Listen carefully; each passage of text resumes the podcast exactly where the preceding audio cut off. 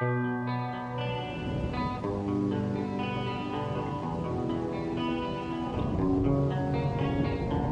will not be pushed, filed, stamped, indexed, briefed, debriefed, or numbered. My life is my own.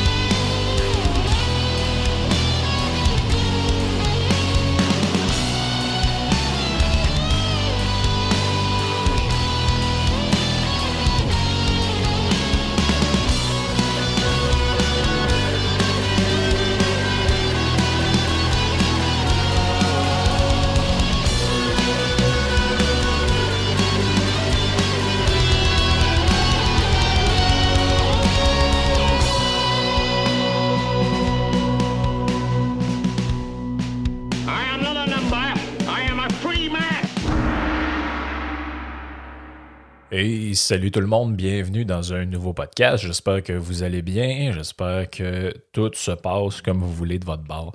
Euh, D'abord, ben, c'est rare que je fais ça, mais je commence, on va commencer en m'excusant un peu. Il n'y a pas eu de podcast la semaine passée, donc là, j'essaie de le sortir plus de bonne heure cette semaine parce que euh, j'ai vraiment manqué de temps pour enregistrer. Puis le seul moment où j'avais le temps de le faire, c'est le soir où ils nous ont annoncé qu'ils nous renfermaient dans les maisons, puis qu'ils allaient venir nous visser nos portes, puis euh, bref, qu'on allait plus avoir de vie. Bref, on est d'habitude de plus avoir de vie. Puis ça m'a tellement scié jambes que je me suis dit, si je fais un podcast, l'ambiance va être complètement déprimante. Puis euh, ben, en même temps, tu sais, vous venez pas vous, vous écoutez pas le podcast pour vous faire déprimer. là. donc, euh, c'est ça. J'ai décidé de skipper, euh, de skipper ce- podcast-là à ce moment-là. Là. Ça me tentait pas pantoute. Puis, je, c'est ça. Je, je- je pense que c'était la bonne décision euh, à prendre.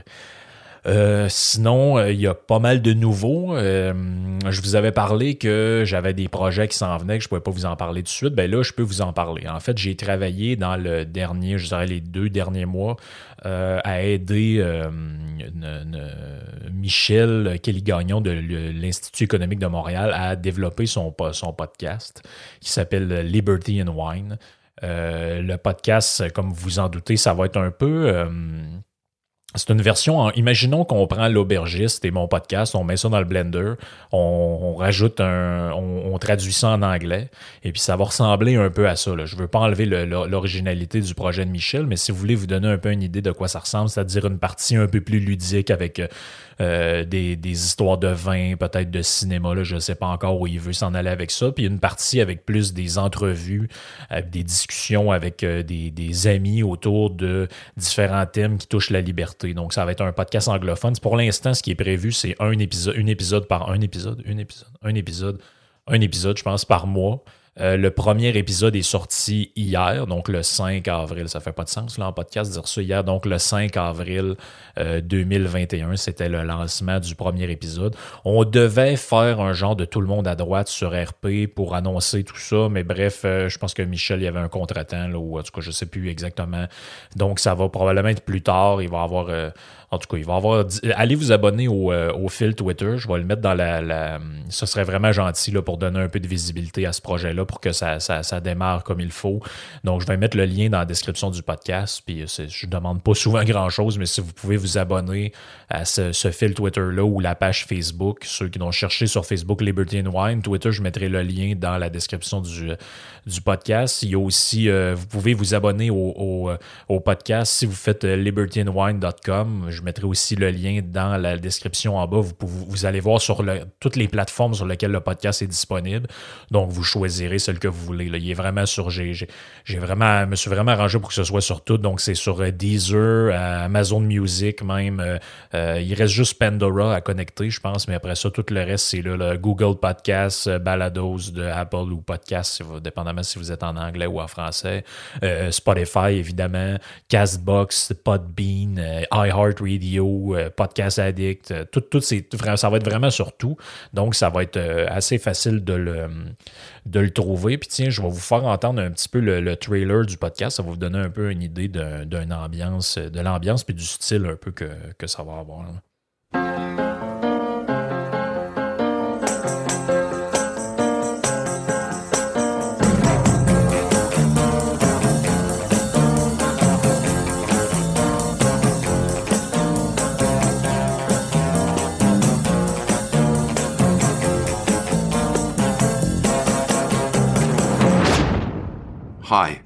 Welcome to my podcast, Liberty and Wine. I'm Michel. I hope you will join me for this monthly podcast where my guest and I will take you on an intellectual journey. We shall explore together a broad range of current issues, meaningful historical facts, and interesting findings in various fields of social sciences, all the while enjoying a sip of wine.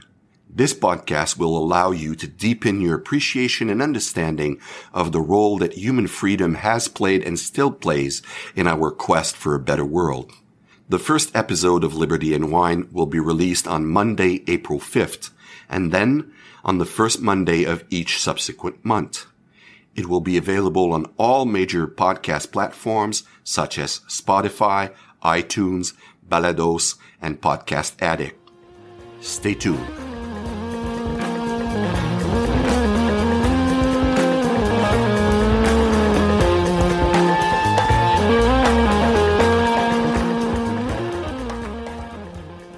On entend la voix mielleuse de Michel euh, dans ce petit trailer-là. Donc, je pense que ça va être un podcast qui va vous intéresser, tous les, gens qui s'intéressent justement au thème de la liberté, puis à tous nos thèmes qu'on euh, affectionne dans le podcast ici. Donc, moi, je vais être un petit peu plus... euh, comment je dirais ça, pour vous différencier les deux podcasts, moi je suis peut-être un peu plus théorique, donc c'est-à-dire j'aborde des livres, des affaires, puis eux autres, c'est de ce que j'ai compris, là, puis vous allez le voir en écoutant le premier épisode, c'est vraiment plus, je dirais, c'est vraiment plus style euh, discussion, interview avec un, un- un invité sur des thèmes, un peu ce que je fais à tous les 4-5 podcasts, mais vraiment plus sur... euh, un, un aspect, je dirais, léger, euh, un fond léger, mais avec un, un, un fond sérieux, mais avec une forme légère. En tout cas, je, je vous laisse découvrir. Je pense que ça devrait vous plaire pour ceux qui sont familiers avec l'anglais, évidemment, mais je pense pas que ça va être.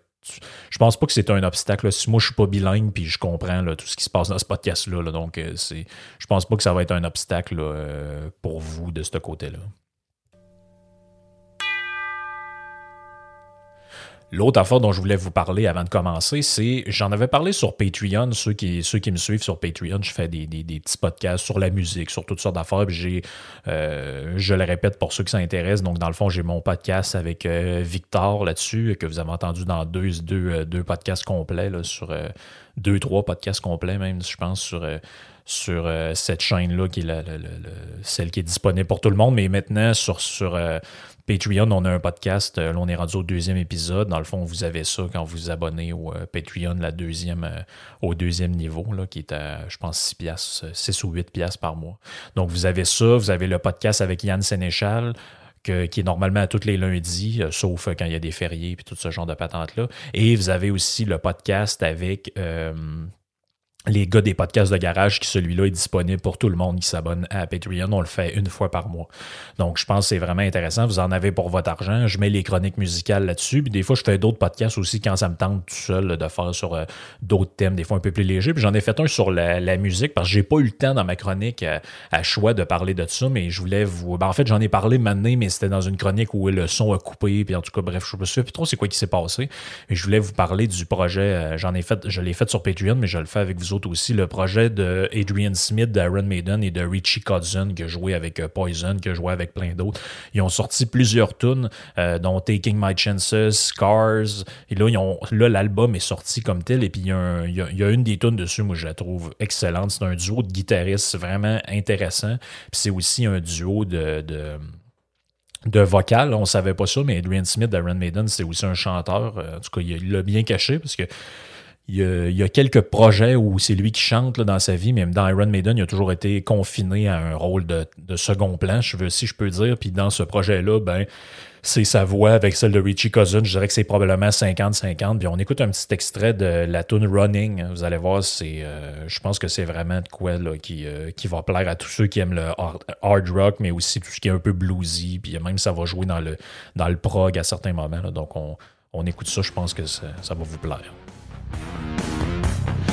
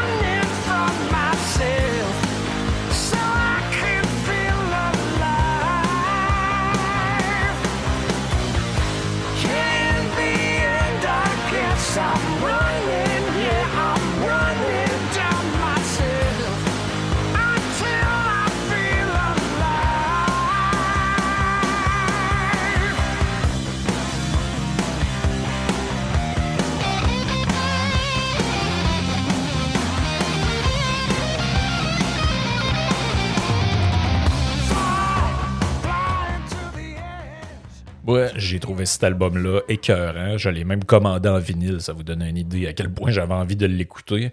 Euh, donc, ça s'appelle Smith Codzen.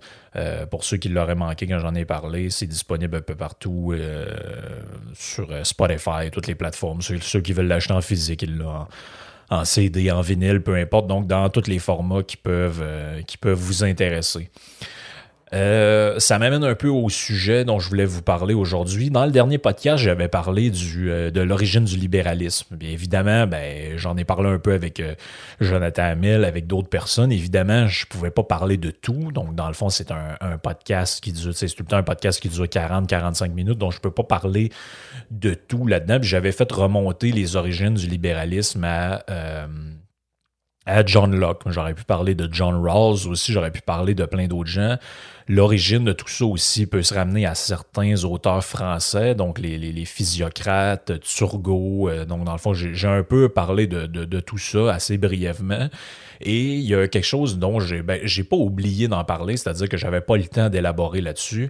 Il y a quelque chose d'intéressant qui s'appelle, euh, j'avais vu ça à l'université euh, pendant mon bac en, en- philo, mais c'est c'est un petit texte qui s'appelle La fable des abeilles. Donc, euh, c'est pas un, conte pour enfants, c'est pas, euh, c'est, pas, une, pas une, comptine pour enfants, inquiétez-vous pas. C'est un, euh, c'est un peu une espèce de, de, de, satire ou de, de version ironique des fables de La Fontaine. Donc, ceux qui connaissent les fables de La Fontaine, c'est toutes des petites fables pour montrer une, euh, le- le- pour montrer une certaine morale. Donc, dans le fond, on a une idée qui est, qui est cachée derrière. Bon, on fait une petite fable. C'est le but de ça, c'était d'apprendre aux enfants ou, même aux adultes aussi euh, des, des- des messages de- de- d'éthique et de morale, mais via des fables. Donc, c'est accessible à tout le monde. C'est pas comme lire un traité de philosophie ou un, un essai très compliqué. Donc, dans le fond, la fable des abeilles, ça a été écrit par un monsieur qui s'appelle Bernard Mandeville ou de Mandeville.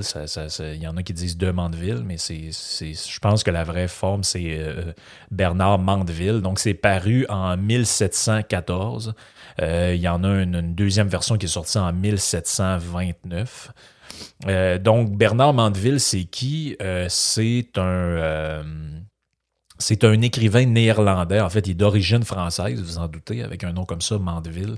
Il est d'origine française, mais il est né en. C'est, un néerlandais, et puis il est né, euh, il, est- il a immigré en, euh, en Grande-Bretagne euh, en 1690. Donc, lui, est né en 1670.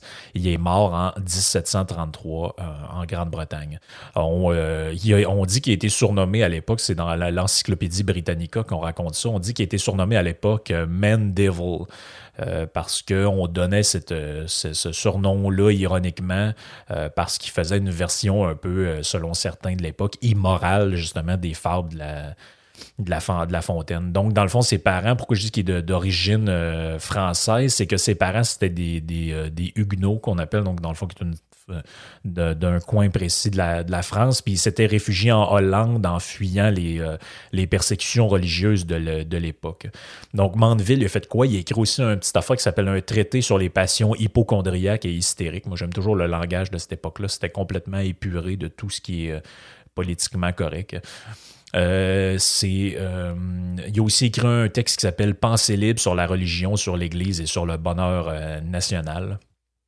S'affiche aussi sur, Wikipédia, il n'y a pas grand-chose. hein. Si vous cherchez sur lui, vous allez trouver euh, quelque chose. C'est- Vous allez trouver qu'il n'y a vraiment pas grand-chose. Euh, S'affiche euh, justement sur l'encyclopédie Britannica, nous en dit un peu plus. On apprend qu'il était médecin, en fait, euh, Mandeville.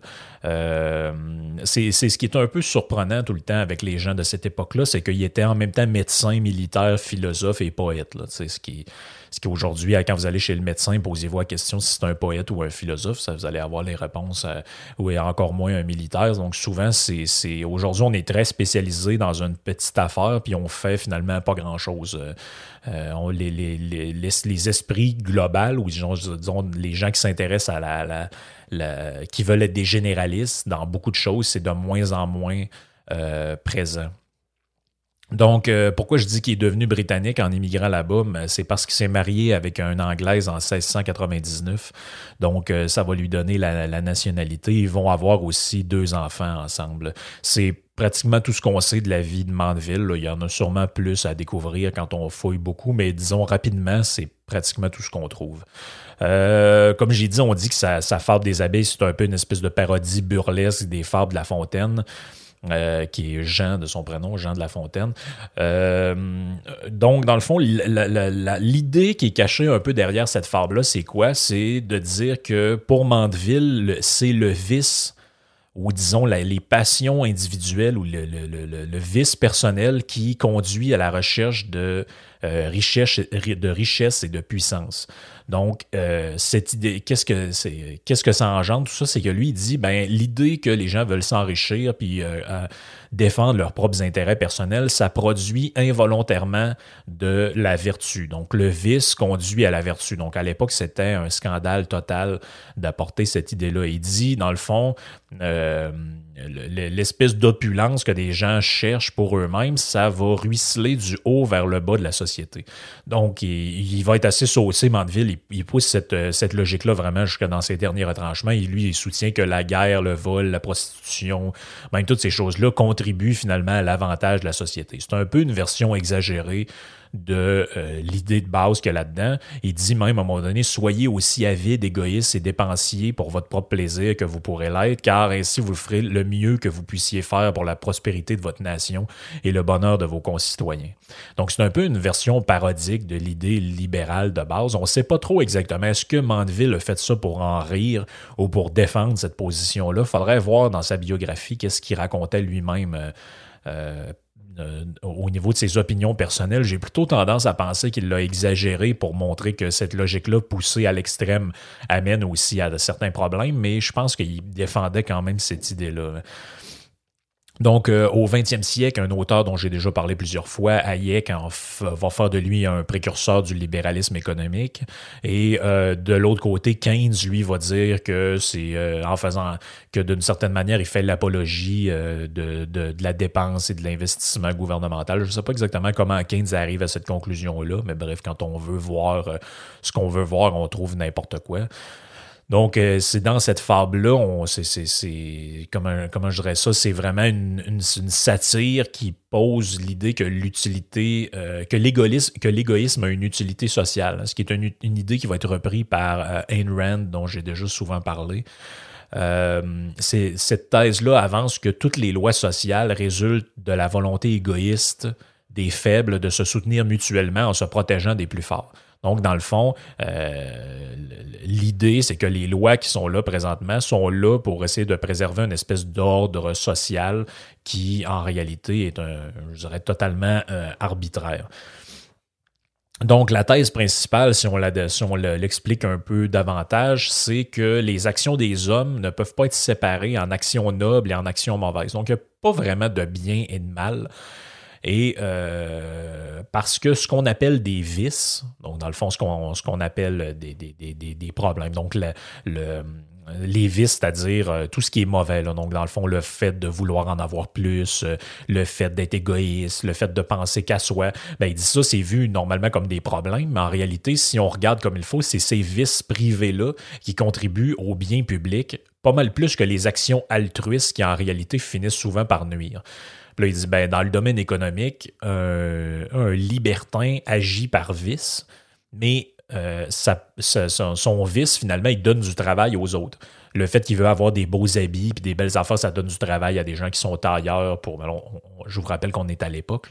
On pourrait le mettre dans une version moderne. Mais bref, le fait que l'aristocrate ou le bourgeois par exemple, de l'époque, euh, de, de, de cette époque-là, lui, il veut euh, utiliser son argent pour euh, finalement pour ses vices personnels. Donc là, il veut avoir des beaux vêtements. Qu'est-ce que ça fait? Ça permet à un tailleur de vêtements de travailler. Euh, il veut avoir des bons parfums. Ça permet à, celui qui vend des parfums de vendre des parfums. Il veut avoir de la bonne cuisine. Ça permet à des, des hommes ou des femmes de devenir cuisiniers pour lui.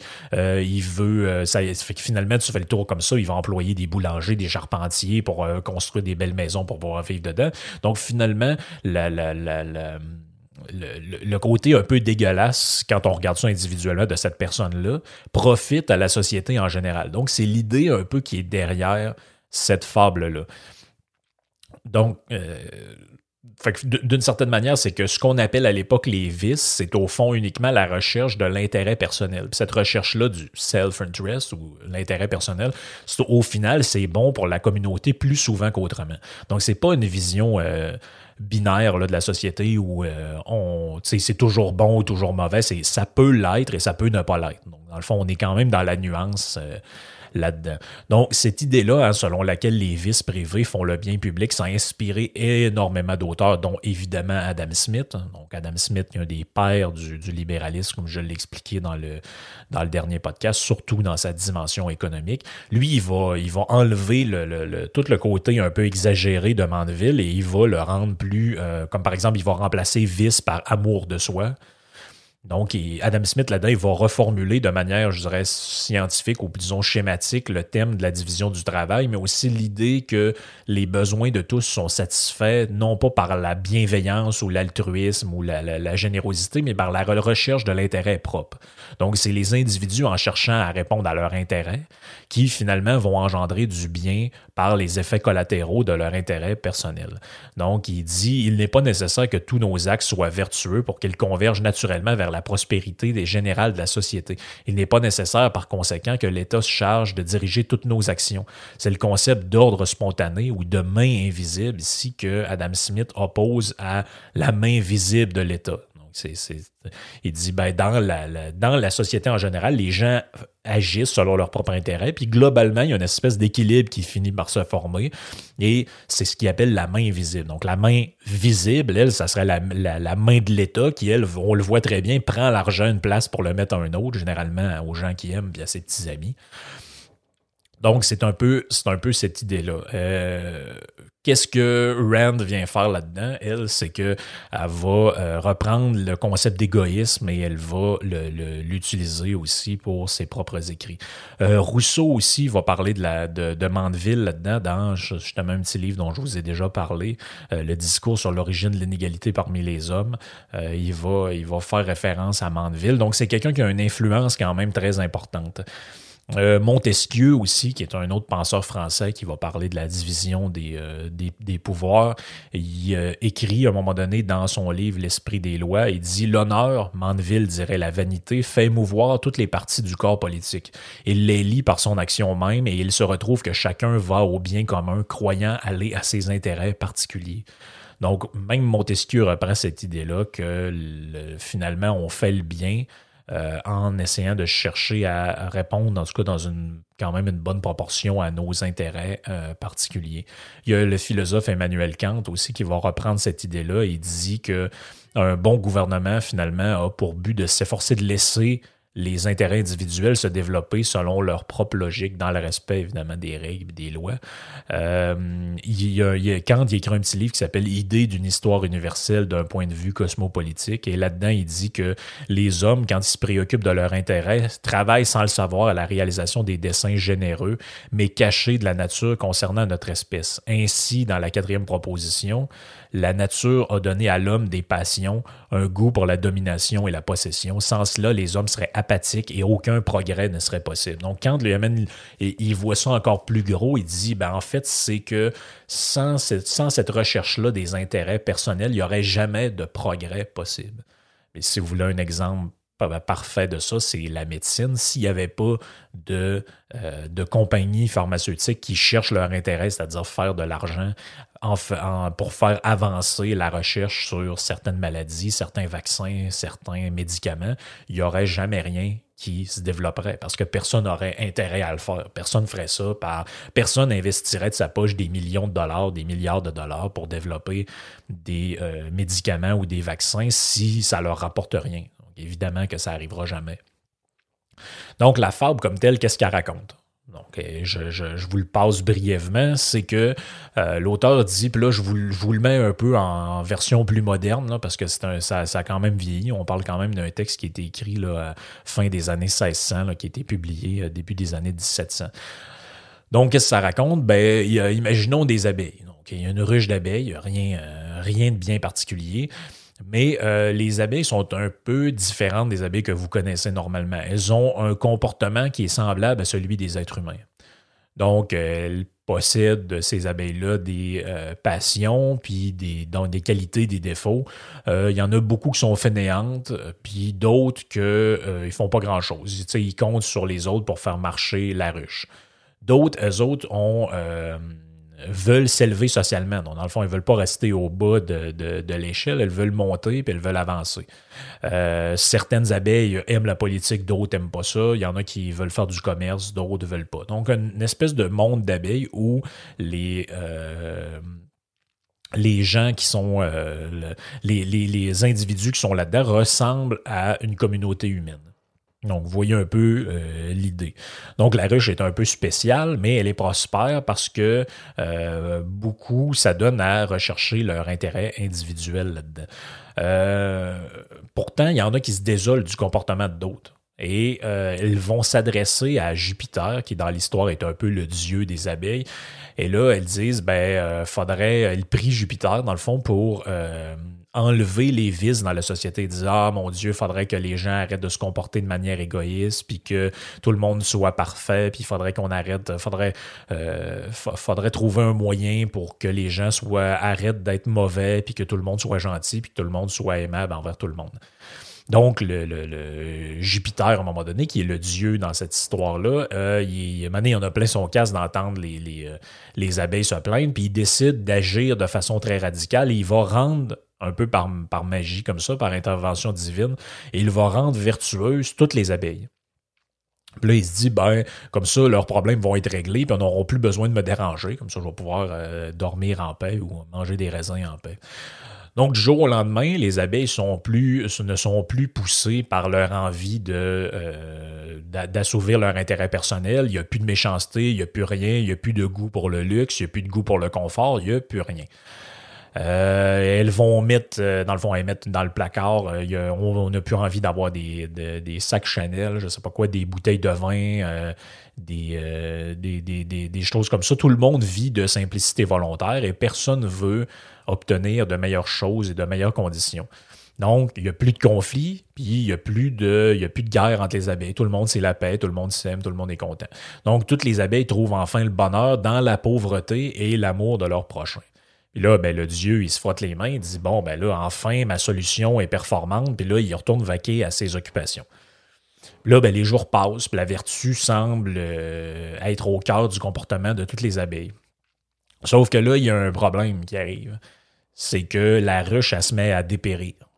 Parce qu'il n'y a plus personne qui s'en occupe. Parce que les abeilles, n'ont plus le goût à rien.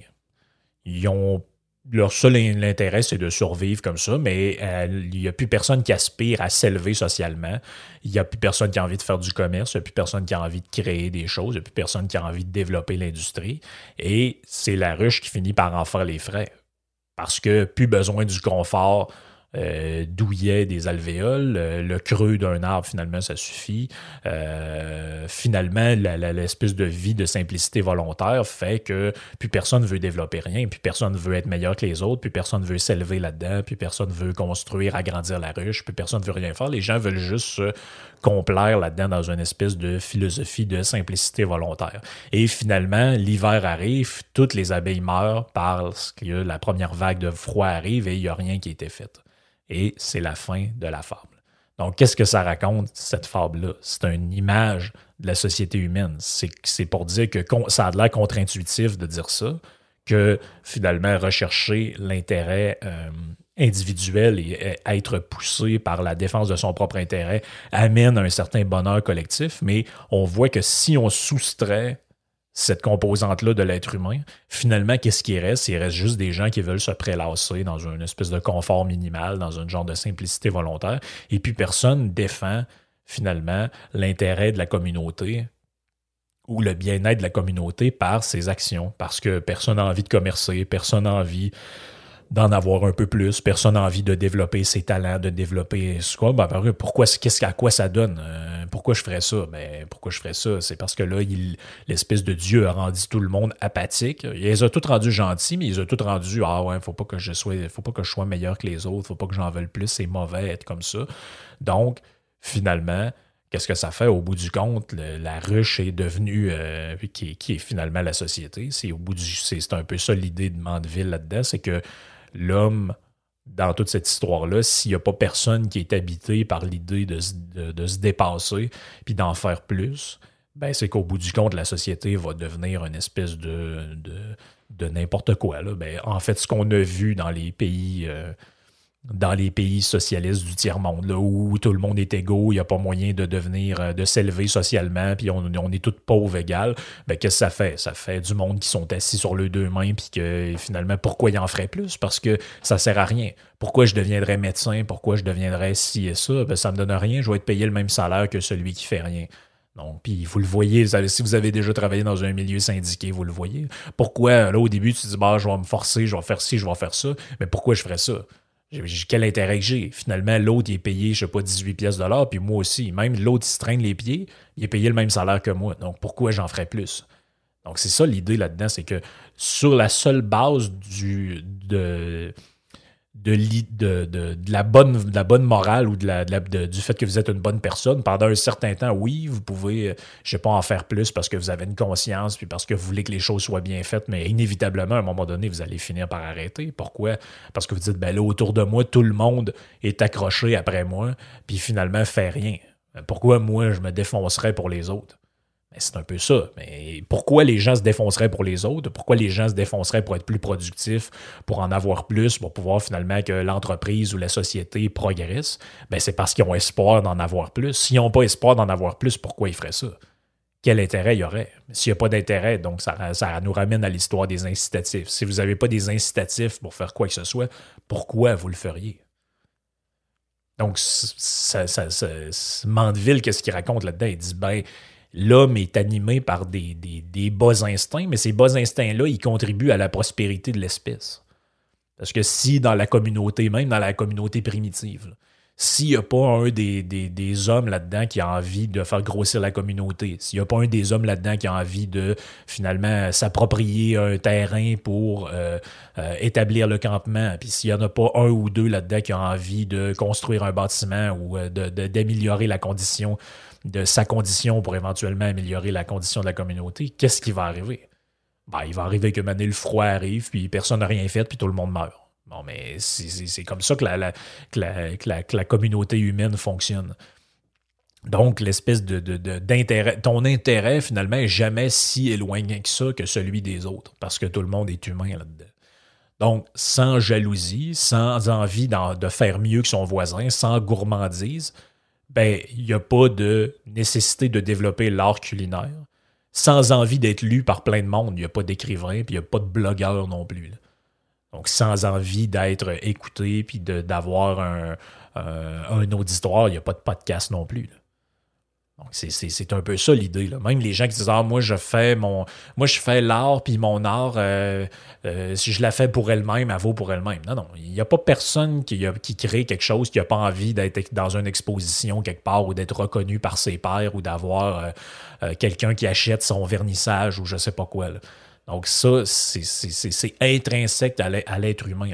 Tout le monde fait des choses dans l'espoir d'obtenir autre chose. C'est normal. C'est- L'être humain est fait comme ça. Donc, si ça, ça n'existe pas, il n'y a rien qui existe. C'est ce qui explique aussi pourquoi dans l'URSS, il n'y avait presque pas d'art, puis il n'y avait, rien- il y avait, pas de musique. Il n'y avait pratiquement rien qui a été créé d'un point de vue culturel. Ben oui, pourquoi je ferais ça? J'aurais aucune reconnaissance, je vais avoir une vie de misère, puis euh, finalement, quand le, dictateur va décider que je m'en vais labourer les champs, ben je vais aller labourer les champs. Donc, pourquoi, pourquoi est-ce que je ferais ça? Pourquoi est-ce que je développerais un- une création? S'il n'y a pas personne qui a un certain goût pour la nourriture fine, pourquoi est-ce qu'on développerait l'art culinaire, la cuisine moléculaire, tout ce que vous voulez? Mais il n'y a personne, a pas personne qui ferait ça. S'il n'y a pas personne qui a comme rêve quelque part d'être un jour un grand écrivain, pourquoi il écrirait des livres? Il n'écrirait pas de livres. S'il n'y a pas personne qui a envie, je sais pas moi, d'être reconnu comme euh, un grand sommelier ou un grand vignoble ou peu importe, appelez ça comme vous voulez, pourquoi est-ce qu'il développerait euh, des produits, euh, pourquoi est-ce qu'il développerait des vins puis qu'il mettrait ça en marché? S'il n'a pas comme but à quelque part d'être reconnu puis un jour de gagner un prix? Mais sinon, il va le faire puis il va le boire pour lui-même puis il le mettra jamais en vente. C'est. Donc, l'idée que développe cette parabole-là, c'est intéressante. Donc, chacun va s'accorder à dire là-dedans que euh, Donc, de, de devenir euh, vertueux, si vous voulez, de devenir la meilleure personne possible, ben, c'est pas nécessairement le seul objectif qu'on devrait se fixer. Parce que, euh, oui, on a été élevé dans l'idée que la jalousie, c'est mauvais, l'envie, c'est mauvais, la gourmandise, c'est mauvais. Bref, l'histoire des sept péchés capitaux. Bon, tout ça, c'est à bannir de nos vies dans une espèce de vision chrétienne de la réalité. Et tout ça, c'est censé de rendre l'humanité belle. Bon, ben ça, quand vous êtes dans un monde imaginaire, c'est très beau. C'est une idée qui est louable. Mais à quoi ça ressemblerait si l'humanité, euh, ou si chaque être humain euh, obéissait à ce dictum moral-là? Ben, il se passerait que la ruche, qui est notre société, serait dépérie. On le voit dans les pays où il n'y a pas d'incitatif à travailler, puis à gagner de l'argent, puis à s'élever socialement, à regarder dans quel état les choses sont. Ben, les trucs sont dépéris, puis euh, euh, les, les- les bâtiments sont à moitié construits, puis les routes sont remplies de trous. Ah, tiens, ça me rappelle quelque chose. Donc, c'est quoi l'idée là-dedans? Puis vous le voyez, là, je veux dire, si vous êtes dans un. Les pays, les plus intelligents l'ont compris. Ils ont, par exemple, enlevé l'impôt sur les heures supplémentaires. Pourquoi ils ont fait ça? Ben, parce qu'ils savent que les gens sont pas cons. Si tu leur demandes de travailler, de faire des heures supplémentaires, pourquoi ils le feraient? Ben, pour faire de l'argent. Donc, s'ils font pas d'argent parce qu'ils payent tout leur, leur temps supplémentaire en impôts, donc ils en feront pas. Donc, pour qu'ils en fassent, qu'est-ce qu'il faut qu'on fasse? faut pas juste leur dire Ah, mais si tu faisais ça, tu serais gentil. Mais non, mais les gens, ils s'en foutent d'être gentils. Ce qu'ils veulent, c'est avoir un intérêt. Donc, si vous voulez que les gens se défoncent et qu'ils soient meilleurs, il faut qu'il y ait un incitatif, il faut qu'il y ait un intérêt. Sinon, pourquoi ils le feraient? C'est plate, là, c'est un triste constat matériel ou matérialiste, tout ça, mais les êtres humains ne sont pas des êtres moraux euh, intemporels. On n'est pas des anges, on n'est pas des, des saints. Ça existe peut-être, les saints, les anges, tout ça, mais ça n'existe pas dans le monde des êtres humains. Dans le monde des êtres humains, les humains ont besoin d'incitatifs, ils ont besoin de, de- coups de pied dans le derrière pour faire ce qu'ils ont à faire. Puis c'est comme ça, l'être humain est comme ça. Puis c'est pas ni bon ni mauvais. C'est sûr qu'il y a quelqu'un qui est à 100% égoïste, qui pense juste à lui-même, qui pense jamais aux autres, puis qui fait tout pour son simple intérêt, qui est à sacrifier tout le monde, puis à, à pourrir la vie de tout le monde. C'est pas une bonne personne. C'est pas ça l'idée. L'idée, c'est que si vous voulez vous dépasser, si vous voulez créer, ben, il y a des gens qui vont profiter de ça à un moment donné. Regardez le nombre de personnes qui profitent de la réussite matérielle d'un Jeff Bezos ou d'un Elon Musk. Ben, il y a beaucoup de gens accrochés après eux autres. hein. Ah oui, ils peuvent dire ce qu'ils veulent en privé, ah, le capitalisme, machin, mais si lui n'existe pas, eux, n'existent pas non plus. Pas qu'ils n'existent pas matériellement, mais ils n'existent pas dans le sens que leur réussite dépend de celle de l'autre. Donc, en conclusion, finalement, ce qu'il faut retenir, c'est que nous, les pauvres pécheurs, hein, pour reprendre le langage chrétien, on est plein de défauts, mais c'est un peu ce qui nous rend, euh, c'est un peu ce qui nous rend intéressant là-dedans. Donc, euh, ça fait le tour pas mal pour moi pour ce podcast-là. J'espère que ça vous a intéressé. C'est le petit texte, le le petit texte, la fable des abeilles. Ça se lit euh, en cinq minutes. C'est, pas très long. Ça date un peu. Le langage est un peu. est un peu vieux là-dedans, mais comme je vous ai dit, je vous ai essayé de le résumer dans un- une version peut-être un peu plus moderne de ça. Donc, c'est un peu l'origine de la euh, pensée euh, libérale comme on la connaît aujourd'hui. Fait que c'est tout pour moi pour aujourd'hui, puis on se reparle euh, dans un prochain podcast. Ciao!